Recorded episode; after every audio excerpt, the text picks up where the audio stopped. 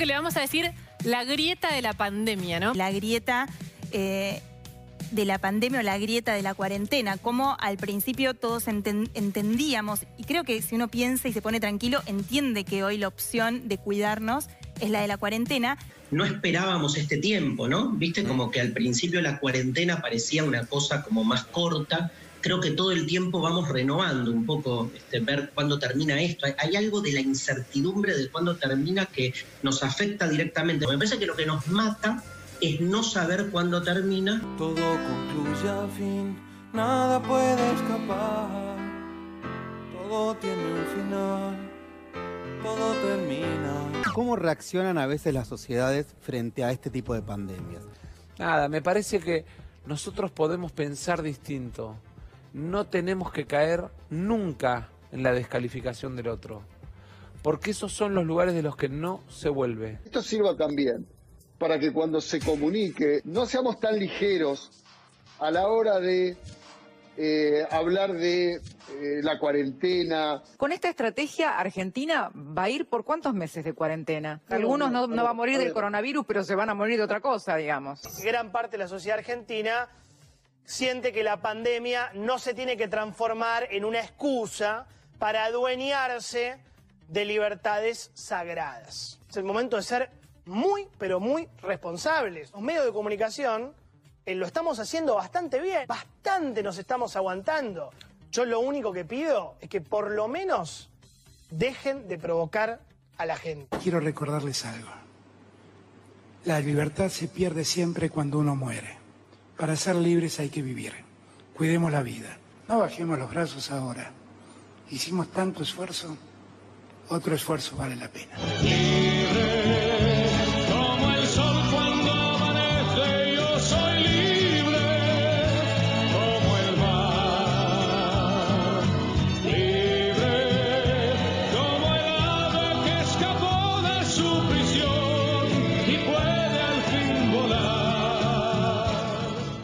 Este primer debate que tiene que ver con la manifestación del día de hoy, porque pareciera, como siempre en la Argentina, que tenemos que estar divididos a favor o en contra. Yo creo que hay un criterio lógico.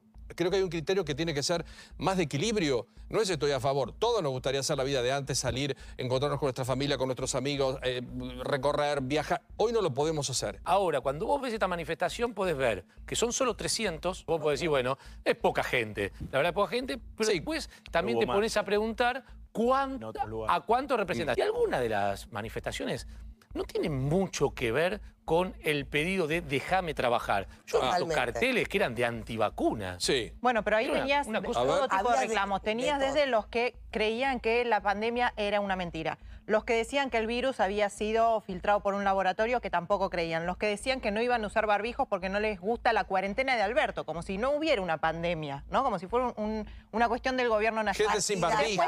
Porque no hay estado de sitio, nos defiende la Constitución y podemos circular sin barbijo porque al ser personas sanas no estamos constituyendo un delito contra la sociedad porque no infligimos nada contra la salud, porque somos personas sanas y soy inocente hasta que se demuestre lo contrario. La vacuna, métansela en el orto. Es nuevamente una marcha por una cuarentena inteligente, así fue llamada. Queremos libertad, papito. Si hubiera democracia, acá hay libertad. ¿Sentís que es un Estado autoritario? Esto es un Estado totalitario, obviamente. Comunista, un Estado comunista. No está a favor del uso de barbijo.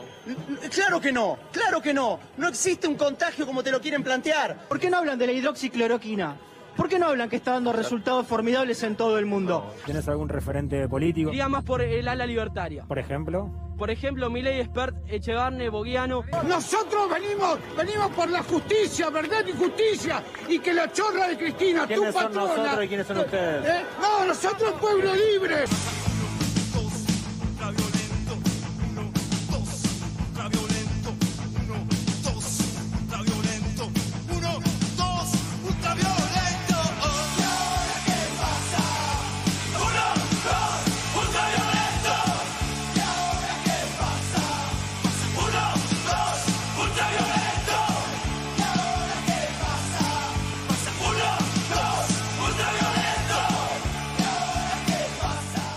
Me cuesta un poco disociar este, este episodio de la reaparición de Mauricio Macri en público y sobre todo el discurso que Bueno, yo, para mí fue un una conexión previo. absoluta porque le dio contenido a esta marcha, lo que dijo ayer Macri. Bueno, El ciudadano se ha empoderado. Acá lamentablemente hemos visto un gobierno que ha intentado en la pandemia avanzar sobre libertades, libertad de expresión, la propiedad privada. Hay un sector de la oposición que yo creo encabeza el expresidente Macri, que tiene decidido representar a estos sectores y no aislarlos. Y a mí eso me parece peligroso. Pero lo que ha generado es una reacción monolítica, activa, eh, fuerte de la sociedad, que se ha movilizado a expresarse en contra de estos abusos o avances. Lo que le estamos haciendo es pidiendo que se cuiden. Porque a mí me llama mucho la atención esta idea que transmiten muchos medios y muchos periodistas de la angustia de la cuarentena. La cuarentena ya nos llegó a una situación de saturación. Cuarentena estricta que se debería empezar a revisar. Sugiero yo. Cuando entremos en esta fase de la cuarentena, que eventualmente se va a prolongar hasta el 8 de junio, vamos a tener, si se quiere, un récord, porque vamos a superar en tiempo incluso a Wuhan, el epicentro de la pandemia, en cantidad de días de cuarentena. Con esta estrategia, Argentina va a ir por cuántos meses de cuarentena. Está pasando algo raro, no sé si estuvieron mirando la tele, pero todos los que eran anticuarentena hasta el fin de semana están poniendo su grito en el cielo para que el gobierno ahora eh, vuelva para atrás. Yo tenía una posición crítica respecto de cómo se implementó la cuarentena en algún momento. Te quedás en tu casa y yo te voy a decir cuándo salís. ¿Cuándo? No sé. Se preparan para avanzar en los detalles de la flexibilización de la cuarentena en medio de los números este, más impactantes que ha tenido eh, esta pandemia, al menos en cuanto a los sanitarios, récord de víctimas fatales, récord de contagios. Salgo cuando se me canta las pelotas y vuelvo cuando se me canta las pelotas. Sí. Eh, ¿Entendés? No cuando me lo dice el presidente. Estamos en el peor momento. El peor momento. Claro. Y esto va hacia arriba, va creciendo. ¿Qué pasó? ¿Qué pasa? Que nadie hizo lo que tenía que hacer. Es- Eso fue lo que pasó. Que nadie respetó un carajo. Salgo cuando se me canta las pelotas y vuelvo cuando se me canta las pelotas. Cuatro personalidades, una, dos, tres, cuatro, cuatro pasaportes falsos. Voy escuchando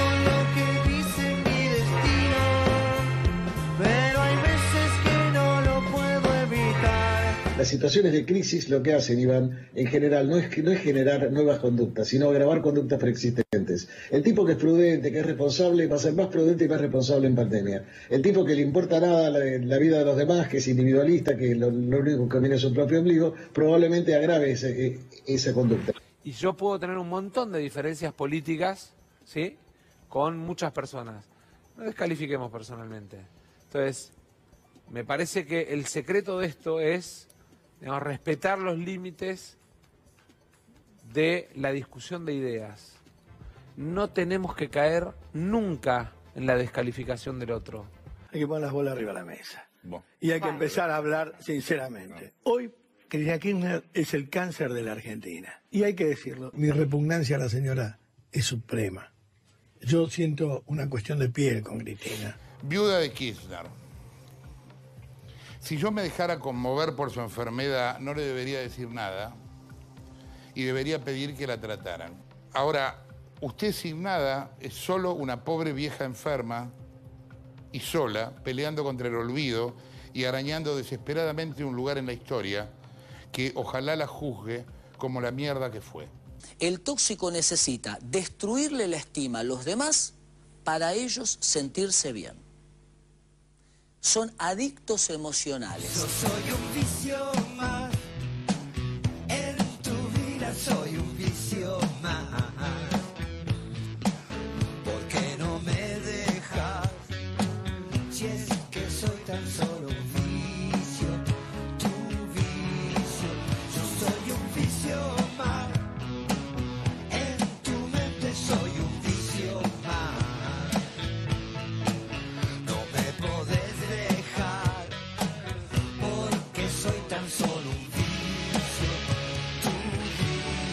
A mí me gusta que la persona que ha pasado por la presidencia la sigamos nombrando como tal. Presidente Pepe Mujica, soy Luis Novarecio. ¿Cómo le va? Buenas noches.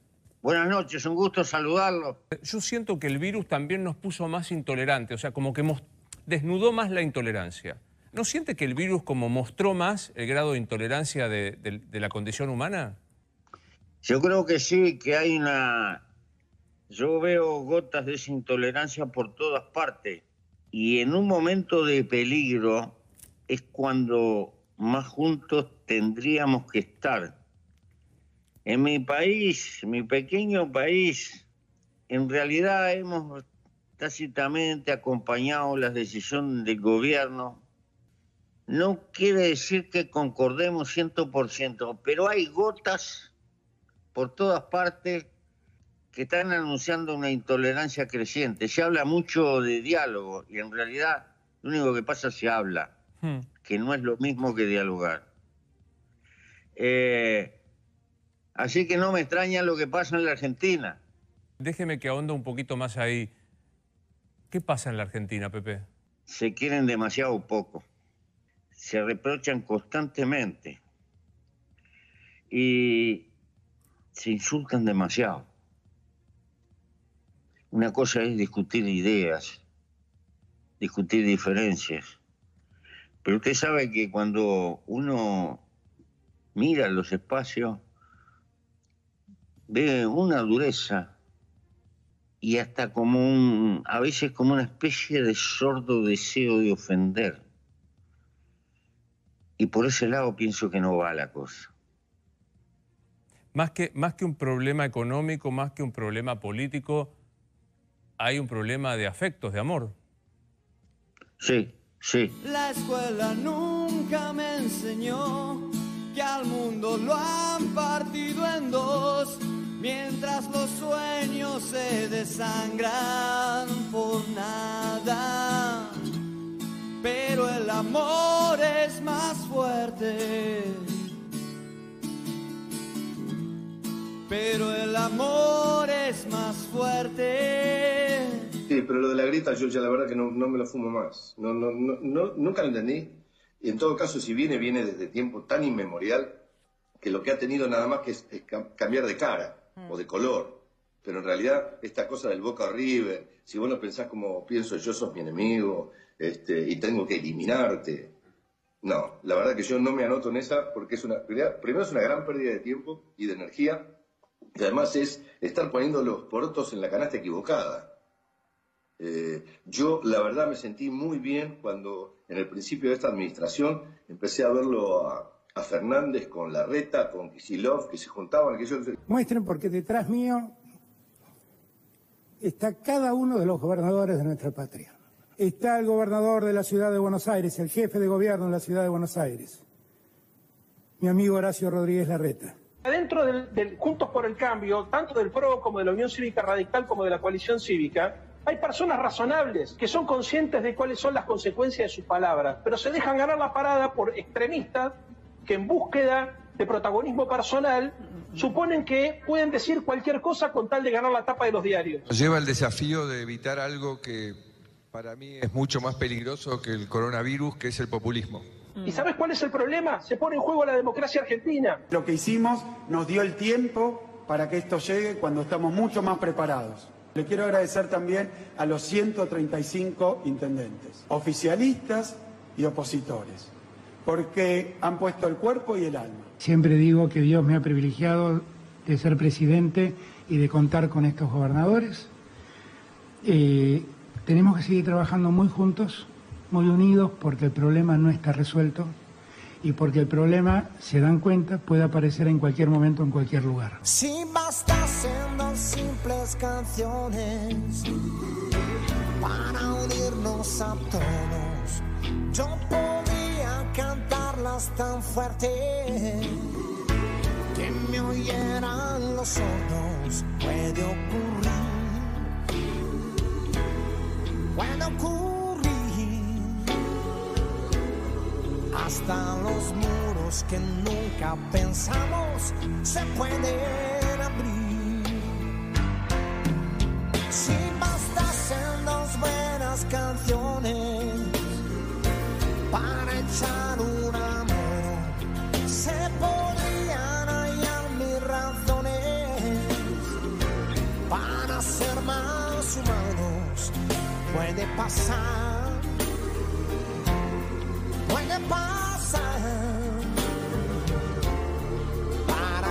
dejar de acudir remedio de la caridad. Eh, la Argentina está divorciada hace tiempo en materia de sus afectos. Mm, ¿Cómo quiero decir? A uno le da la sensación que ni siquiera la selección de fútbol logra la maravilla de juntar de, de que exista un nosotros, este, por momentos, ¿verdad? Y en, y en momentos como este, ese hecho me parece que es importante. Si la Argentina pudiera, pudieran respetarse un poco más entre ustedes mismos, tienen una enorme potencialidad. Son un pueblo maravilloso, pero gastan un montón de energía inútilmente. Eh, a veces parecen unos niños ricos.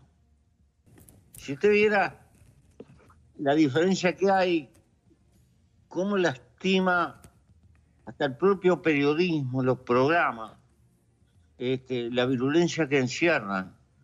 Este, eh, y yo creo que a la larga eso va corriendo y se terminan como despreciando a sí mismos. Y las cosas son todas en blanco y negro. Y creo que lo único que no existe en la vida es el blanco puro y el negro puro. Es exactamente al revés. Claro. Pero bueno. En los grises, en los grises transcurre la vida, ¿no? Sí, sí. encerrarnos, creer que no podemos tolerar la diversidad de opinión, ¿eh? Unidad en la diversidad, construcción de mayoría y proyecto nacional. Me parece que ese tiene que ser el sentido para los próximos años de la Argentina. Pero el distanciamiento, el aislamiento, en realidad no son un capricho, son la mejor forma de evitar el aumento de contagios.